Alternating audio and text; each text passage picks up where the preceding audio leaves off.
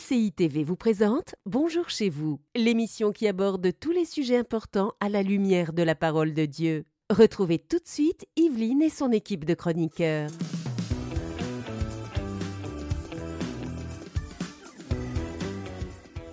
Bonjour à tous, bienvenue dans Bonjour chez vous et bienvenue particulièrement à tous nos amis célibataires qui se connectent avec nous puisqu'aujourd'hui nous allons parler de comment choisir son futur conjoint. Je sais que c'est un thème qui passionne tous les célibataires parce que c'est quelque chose qui peut être stressant, qui peut être inquiétant et on va tâcher de vous donner une réponse. Et si vous êtes marié, s'il vous plaît, ne regrettez pas votre choix après cette émission. Aujourd'hui, je suis avec Nadine et avec le pasteur Sosten Makita. Ça va bien, pasteur Sosten Non, mais il faut le dire hein, quand même. Parce qu'on peut regretter, après on écoute et on dit mince, j'avais pas vu ça, les critères, et euh, on réalise que bah, finalement, il, ou elle ne répond pas aux critères, on ne regrette pas son choix. Non, on ne regrette pas. Il faut l'assumer, il faut le sanctifier maintenant dans la prière. Et Dieu est le Dieu de la grâce. Amen. Amen, exactement. Merci d'être avec nous. Je le rappelle, tu es le pasteur euh, de l'Église en action à Argenteuil, en France. On est ravis de pouvoir euh, t'accueillir encore avec nous. Tu étais avec nous hier et aujourd'hui. Tu feras une rubrique Couple et relations. Alors, tu le disais hier en fin d'émission, c'est une rubrique témoignage, si je comprends bien. Ah oui, c'est euh, du vécu. En fait, c'est un projet de livre, en fait. Je vous oh. livre un peu en avant-première. Voilà. Donc, c'est quelque chose que je sera développé dans un livre parce que en tant que pasteur, je suis confronté aussi à ces situations de, personnes dans mon église autour de moi qui cherchent, qui ne savent pas comment. Voilà. Et donc, euh, j'ai commencé à réfléchir sur la base de mon histoire personnelle. Génial, bah, on a hâte d'entendre tout ça. Donc, cinq critères pour bien choisir son futur conjoint. Ce sera ce que tu nous partageras tout à l'heure. Mais pour l'instant, Nadine, on va commencer avec toi, avec notre pensée du jour.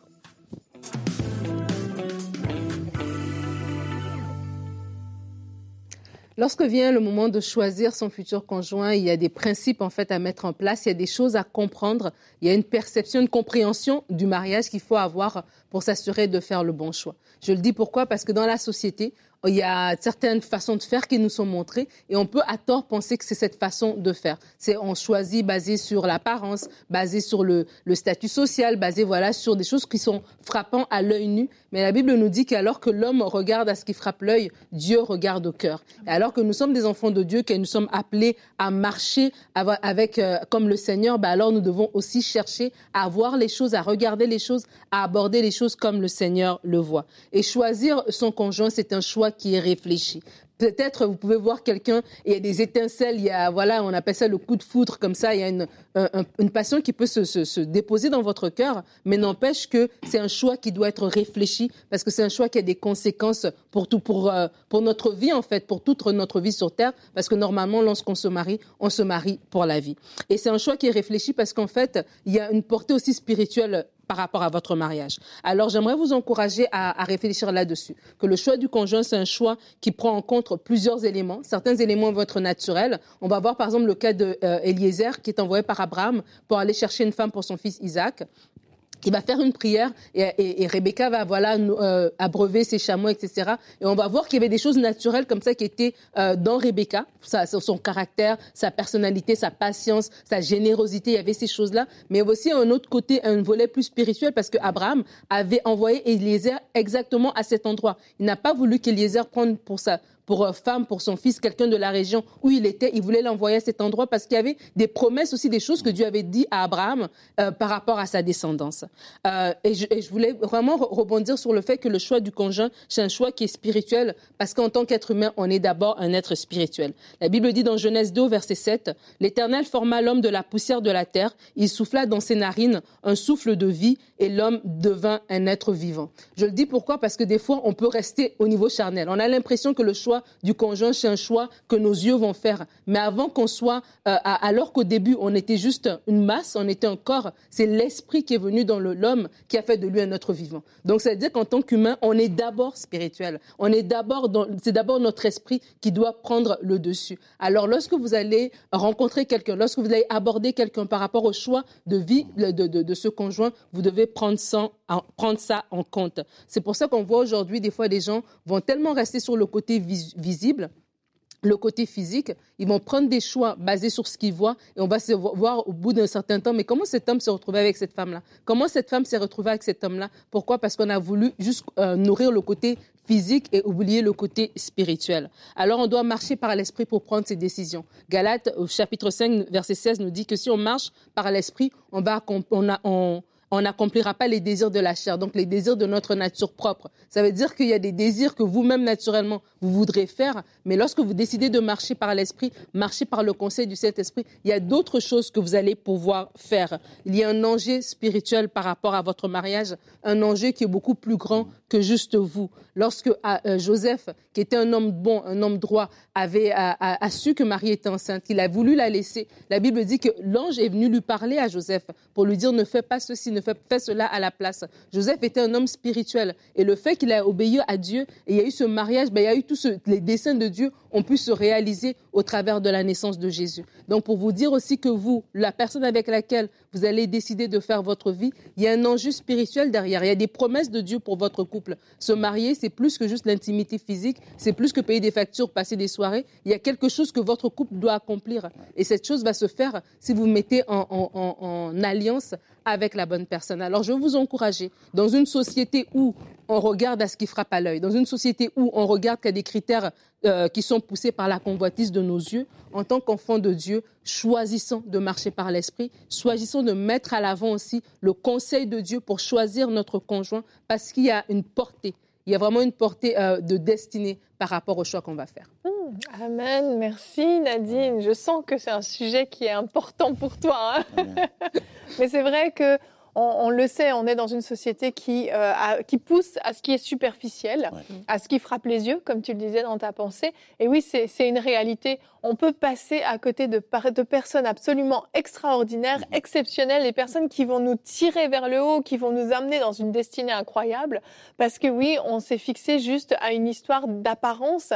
Et, en fait, je, moi, j'ai réalisé tellement de fois. J'ai vu des personnes dans ma vie, des, des, femmes, des hommes, peu importe, qui, qui, étaient beaux, qui étaient belles, vraiment. Hmm. Et en fait, en les connaissant, parfois, leur beauté s'est vraiment effritée. Et hmm. plus je les connaissais, moins je les hmm. trouvais beaux. Et c'est ce que nous dit hein, ce proverbe qui nous dit que, que la beauté est vaine et qu'elle est trompeuse, en fait. Exactement, parce qu'en fait, c'est quelque chose qui qui va s'étioler en fait avec le, le, temps selon le caractère de la personne. Une fois qu'on a connu l'intérieur, finalement, ça change même notre regard sur l'extérieur. Et il faut faire très attention à ça. Si on mise tout sur l'extérieur, on risque un jour de se retrouver à côté d'un homme ou d'une femme qu'on ne trouvera même plus beau à nos yeux parce que l'intérieur aura finalement sali l'extérieur. Et notre verset du jour est dans le Proverbe 31 au verset 29, le Proverbe 31 qui nous parle de la femme vertueuse.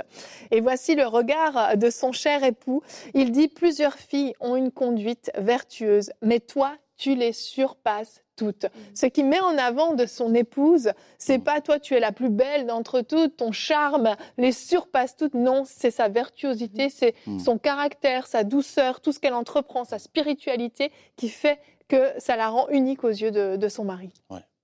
Non, ça c'est important parce que euh, ce côté un peu superficiel souvent nous égare. Hein. Et la Bible va expliquer que le temps aura toujours raison de la superficialité. Ce qui est superficiel ne demeure jamais. Et euh, c'est ce qui est réellement éprouvé, ce qui est profond, ce qui est propre à la nature d'une personne demeure. Et d'ailleurs, euh, quand on construit une vie, on ne construit pas une vie avec une beauté, on construit une vie avec une personne. Et c'est très important de, comprendre quelle est cette personne-là. Euh, je dis toujours, vous savez, il y a, la rose, elle est belle, hein, mais la rose, elle a des pics. Quoi. Et quand mm. tu la tiens pas bien, ben, ça peut faire très mal. Mhm. Donc faisons attention à ceux qui se fient euh, au regard, même si le regard a, on va le voir hein, dans le choix du conjoint, le regard a, l'importance. Hein. Lorsque Adam il voit Ève, il dit waouh. Bon, mhm. c'est la version moderne, hein, mais quand il dit os de mes os, chair de ma chair, les spécialistes disent qu'en fait ce qu'il fait là, c'est un poème hébraïque. Mhm. Il est euh, subjugué, il dit waouh, c'est la version, waouh, elle est, elle est formidable, elle est belle et compagnie. Donc le regard, c'est d'ailleurs un des propres de l'homme. L'homme est attiré par le regard. Mais c'est le premier contact mais ça ne peut pas rester le seul contact. Il faut que ça aille plus loin. Exactement, exactement. Et à la fois, j'ai envie de nuancer parce que je, sais que dans le milieu chrétien, on se met parfois une pression et on rend le choix du conjoint des fois tellement spirituel. Tu as l'inverse de ce que tu as dit. Il y en a qui négligent vraiment. Mais d'un autre côté, il y en a qui vont euh, juste avoir un jour une prophétie, et je mets des guillemets à prophétie, on va lui dire celui-ci est ton époux, épouse-le elle le trouve pas beau, elle le trouve pas intéressant, elle ne l'aime pas, il n'y a pas d'intérêt, mais à cause de ça, oh bah d'accord, je vais l'épouser, ça fait des mariages catastrophiques. Ah Ou des fois on se met une telle pression aussi spirituelle par rapport au choix du conjoint qu'on passe à côté aussi de certains critères qui sont plus naturels. En fait, il faut trouver cet équilibre entre les deux il y a une partie qui est plus naturelle et une partie spirituelle. Et si on arrive à s'aligner sur les deux, on aura quelque chose d'équilibré. Mhm. Moi, je crois que ça, c'est un, élément, j'y pensais même pas, avant même que je prépare cette pensée, par rapport à mon propre, mon propre parcours. Euh, dans mon choix de conjoint, euh, quand, je, quand je dis que c'est c'est euh, il y a le côté spirituel, c'est dans le sens où de nous-mêmes aussi en tant qu'individus, d'associer Dieu dans le choix de notre oui, conjoint. Tout à fait. Et lorsqu'on associe Dieu dans le choix de notre conjoint, parce que nous-mêmes, l'être humain marche par la vue, et que l'esprit de Dieu qui est là, qui est beaucoup plus, voilà, qui nous amène à un discernement, qui voit les choses à long terme, on est en mesure de prendre une meilleure décision. Parce que des fois, on, amène aussi, on amène aussi Dieu devant un fait accompli, et là, ça marche pas. Mm-hmm. Mais lorsqu'on fait ces choses-là, je crois que ça va nous aider, et ça veut dire que le côté naturel, comme tu parlais, d'être attiré par la personne et tout ça, va tout simplement venir confirmer une, un, élan qu'on a déjà à l'intérieur de nous-mêmes. Et, et, de comprendre que le mariage est une alliance et qu'il y a un enjeu spirituel à notre mariage. Si on comprend que le mariage, il y a des choses qui doivent se faire derrière ce mariage-là, par l'épanouissement que je vais avoir dans mon mariage, il y a des choses que je vais pouvoir faire. Je ne vais pas banaliser le, choix du conjoint. Des fois, on banalise trop le choix du conjoint. c'est comme ça qu'on se retrouve dans cinq ans à regretter, tu vois, parce qu'on prend plus de temps à choisir nos vêtements, à choisir une voiture, à choisir une maison, que de dire ben, la personne avec qui je vais porter ses enfants. Uh-huh. Il va être mon chef. je ne peux pas juste me mettre juste avec un frère parce que ben voilà, j'ai 37 ans et il y a un frère dans l'église. Non, c'est un choix qui est beaucoup plus, plus poussé. Et lorsqu'on vient vraiment devant Dieu, on dit Seigneur, je veux marcher par l'esprit et non par la chair par rapport à mes choix. Parce que quand on pense par la chair, on mm. pense plus qu'aux hommes qui vont choisir des femmes qui sont voilà avec des belles formes. Avec des belles formes. Mais des fois, si en tant que femme, on marche par la chair d'un homme qui a un statut, d'un homme qui a déjà voilà une certaine situation financière, d'un homme qui a un certain look, etc. Et de dire, ben, si je viens marcher par l'esprit, ben, Seigneur, je vais, je, vais, je, vais, avoir ton go. Après, il y aura des choses naturelles. Moi, j'ai mon, mari, il y a des choses naturellement que voilà qui m'attiraient, des, des, des, traits de caractère, des choses que je voyais. Oui, ça, c'est un homme sous lequel je veux me, me soumettre parce que il avait un caractère qui suivait aussi. Mais il y avait aussi la, la, confirmation aussi de Dieu. Il y avait Dieu aussi dedans qui me disait, mm. oui, c'est le choix à faire. Et ça, vraiment, c'est tellement important parce que mm-hmm. c'est un choix tellement déterminant. Notre mariage peut nous propulser Hmm. comme nous freiner. Et donc, vraiment, c'est important de faire le bon choix et d'être patient par à ce propos, tout à l'heure, Evelyne, tu as parlé notamment des rêves, des prophéties, des mhm. visions. Moi, je dis toujours, il y a un grand principe dans le choix du conjoint. Ne laissez pas la vision, les rêves, les prophéties des autres vous conduire dans un mariage que vous ne ressentez pas. Tout à fait. Parce que euh, faut comprendre une chose. Quand vous regardez l'Écriture, la plupart du temps, lorsque les hommes de Dieu, les prophètes recevaient des visions, c'était souvent des visions qui venaient confirmer ce que le peuple savait déjà. Dans le domaine du mariage, accepter à la limite des visions et des prophéties qui viennent conforter ce que vous avez déjà mhm. ressenti de la part du Seigneur. Le Seigneur vous a dit quelque chose. Mais quelqu'un qui se lève de bon matin, qui dit, frère, Dieu m'a montré, cette femme doit être le tien, et toi tu vois la tête de la femme, tu dis, ah, Seigneur, tu es vraiment sûr Là, à ce moment-là, je pense qu'il vaut mieux le laisser lui aller se marier, etc., avec la personne. Moi je, moi, je dis toujours ça hein. aux, chrétiens dans mon église. Moi, je leur dis, quand quelqu'un... Euh, c'est bien pour les gens de rêver pour vous. Mhm. C'est bien d'avoir des prophéties pour vous. OK. Mais sauf que ces prophéties ne les engagent pas, elles. Non. Et ça vous engage, vous. Alors, quand vous êtes dans quelque chose qui va vraiment engager votre vie, franchement, on ne mhm. peut pas fonctionner sur la base des prophéties des autres. Donc, moi, j'ai tendance à dire oui, tu, Dieu t'a montré, eh bien, vas-y toi-même. Moi, en attendant, j'attends que Dieu me confirme véritablement. Vraiment. Donc, c'est très important. Parce que tu parlais tout à l'heure des mariages catastrophiques, j'en ai connu. Mhm. Des mariages où souvent même des parents qui sont allés voir la jeune fille, qui sont allés voir le gars qui dit Dieu m'a dit, m'a montré. Alors, vous imaginez quand c'est un parent qui vient avec toute l'autorité qu'il a toujours exercée quand ben vous étiez enfant, qui dit Dieu m'a montré, et vous avez ce sentiment que si tu passes à côté, oh, ça y est, ma vie est fichue. Mm. Et donc, vous y allez dans un mariage euh, comme un peu vous allez euh, je sais pas moi, danser avec quelqu'un parce qu'il y a personne à danser, bah on y va quoi. T'imagines pour se Ben marier, non, ben non, passer ben la non, vie, c'est- une horreur, une. Non, vraiment, c'est quelque chose à, prendre très, très au sérieux, sans se mettre non plus une pression monumentale au point de, de passer à côté de, de la bonne personne que Mm. Ouais. Dieu mettra devant vous. Il y a vraiment un équilibre à avoir. Et on va continuer parce qu'on est curieux de savoir ces cinq critères, parce que je pense que c'est quelque chose de bien réfléchi. On va enchaîner avec notre rubrique Couple et relations.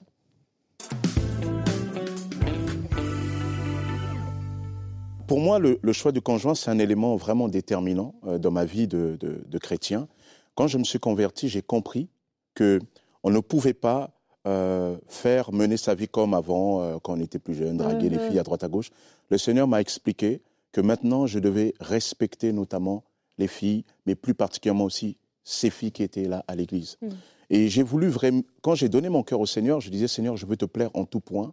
Je veux m'occuper de toi et toi, tu vas t'occuper de moi.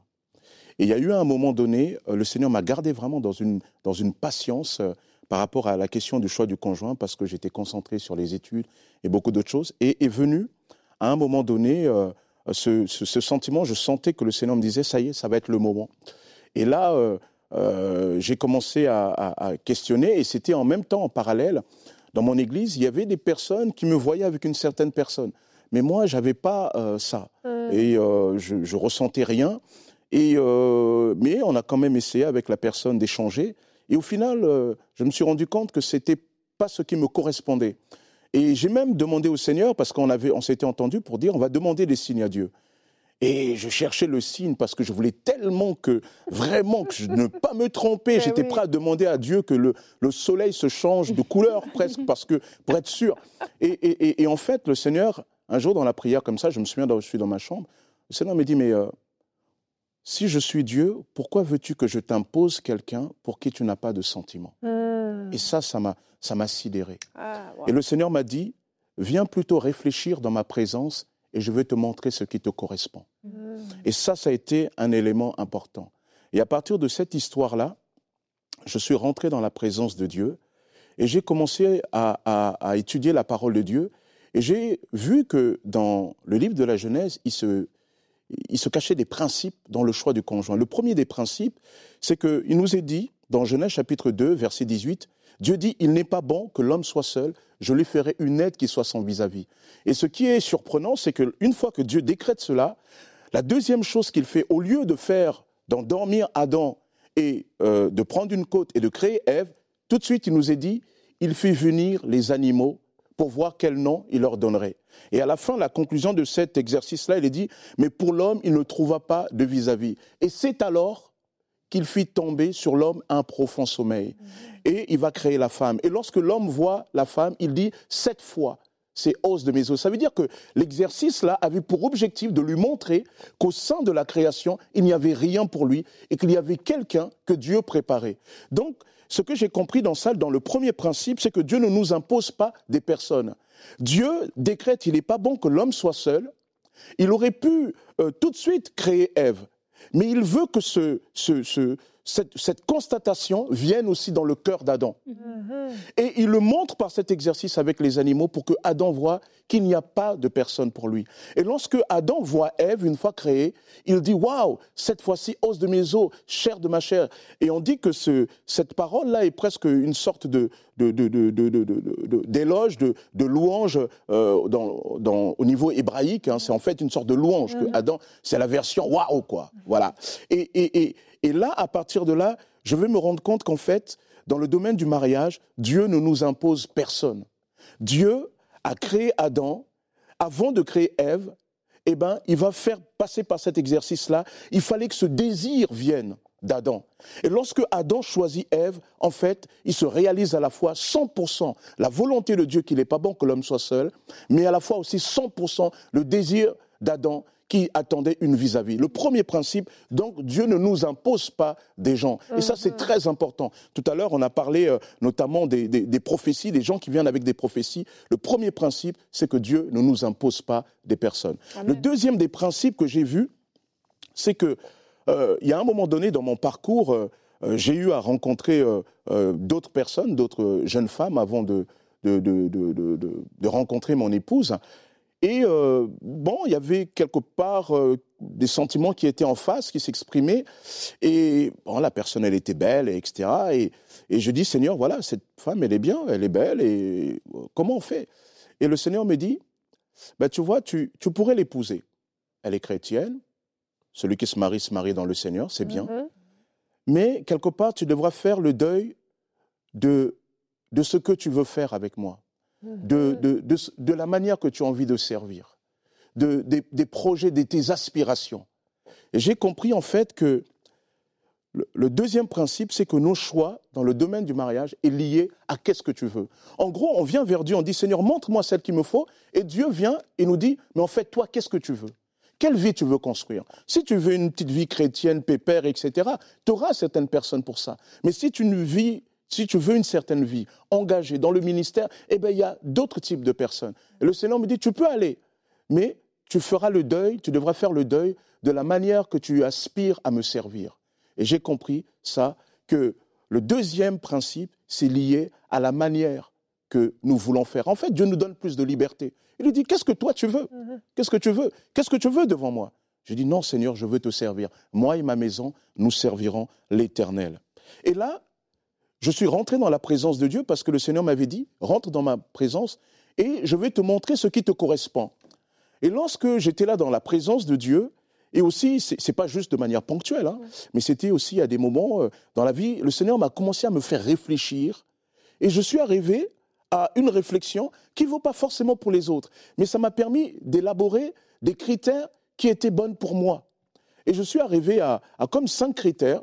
J'ai observé souvent des femmes de pasteurs et je suis arrivé à la conclusion que souvent, quand tu es une femme de pasteur, ben, quand même, il faut avoir de la, substance, quoi. Hein. il faut, tenir. Souvent, j'avais remarqué que les femmes que j'avais vues, ben, elles avaient été souvent des femmes qui étaient confrontées aux éléments, quoi. Mhm. J'ai dit euh, euh, des, des, durs, parce qu'il fallait de la personnalité. Parce que le ministère euh, pastoral, c'est pas simple. Alors j'ai dit, à partir de là, j'ai commencé à élaborer cinq critères. J'ai dit, Seigneur, je veux que ma femme ait été élevée à la ferme, à la dure, mais pas trop. Premier critère.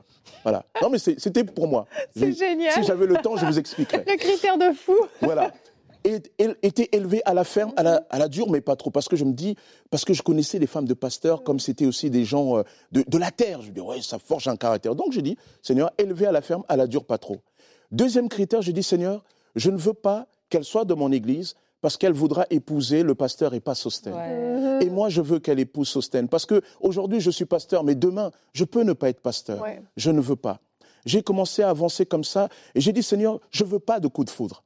Parce que la foudre, quand ça tombe, mm. ça détruit l'arbre, ça disparaît, l'arbre, il est par terre.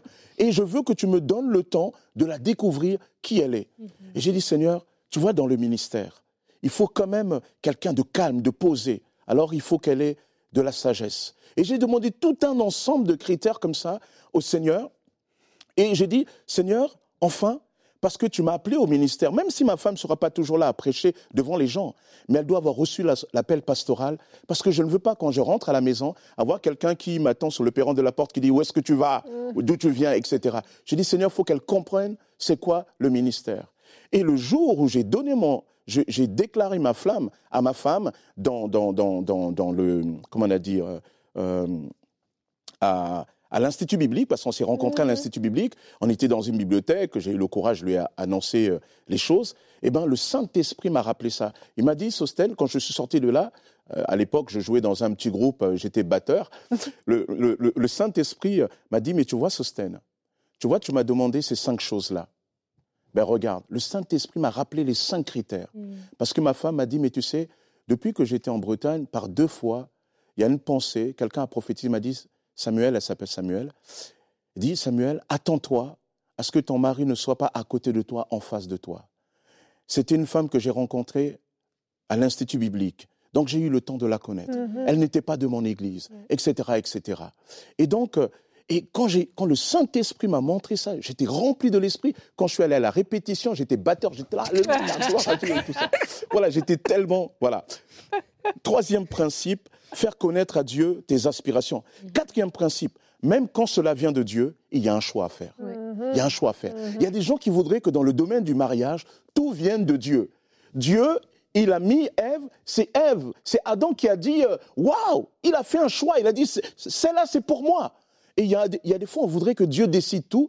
Et Dieu, d'une certaine manière, il dit Oui, je t'aime, je te veux du bien, mais c'est toi qui, te, qui choisis. En gros, c'est toi qui te maries. C'est toi qui te maries. Mm-hmm. C'est pas ta mère, mm-hmm. c'est pas ton père. Je parle ici souvent des mariages arrangés. C'est pas eux qui, te qui se marient, c'est toi. Parce que c'est toi qui vas la supporter. Eux, avec leur prophétie, ils vont dormir. Pendant que toi, tu feras des assiettes volées dans la maison. Donc ne laisse pas ça. Il y a des choix à faire. Et c'est vrai que c'est difficile pour beaucoup de gens de faire des choix parce qu'on est au moment où il y a tellement au niveau des hommes une pression que souvent les hommes, ils savent plus comment décider. Là, il faut retourner dans la présence de Dieu. Il y a des, des, des, choix à faire. Et ces choix-là, c'est des pas de foi. Mm-hmm. C'est des pas de foi. Ça, c'est le quatrième principe.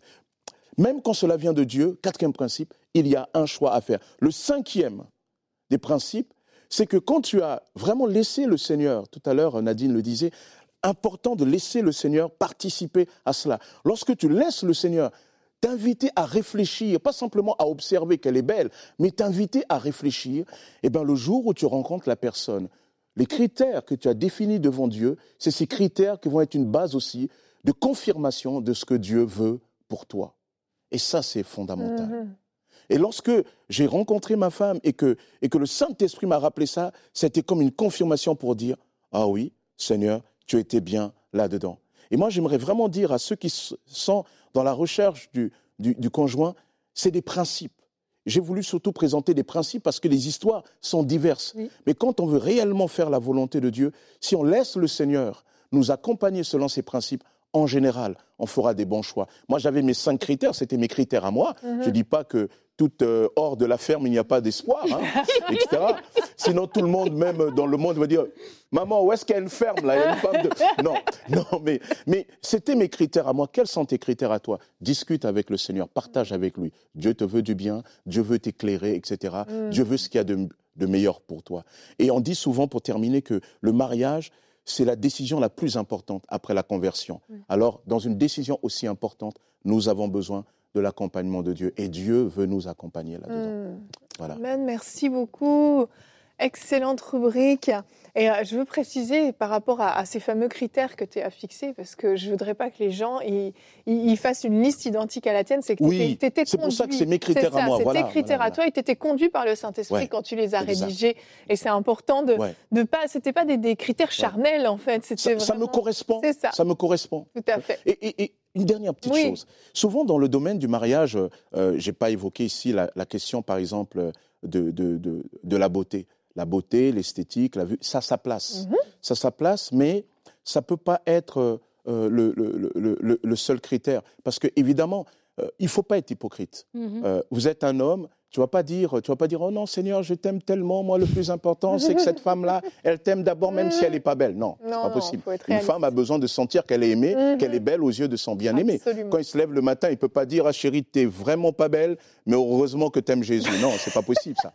C'est pas possible. Donc, la beauté a sa place. La beauté a sa place. Mais on n'est pas ici dans le domaine du bien et du mal. Mhm. On est ici dans le domaine d'être vrai avec soi-même. Si pour toi, la beauté est un critère important, alors mets-le aussi dans le mm. critère, dans ta liste avec mm-hmm. le Seigneur. Absolument. Merci beaucoup pour cette précision. Eh bien, écoutez, chers euh, futurs mariés, vous êtes équipés.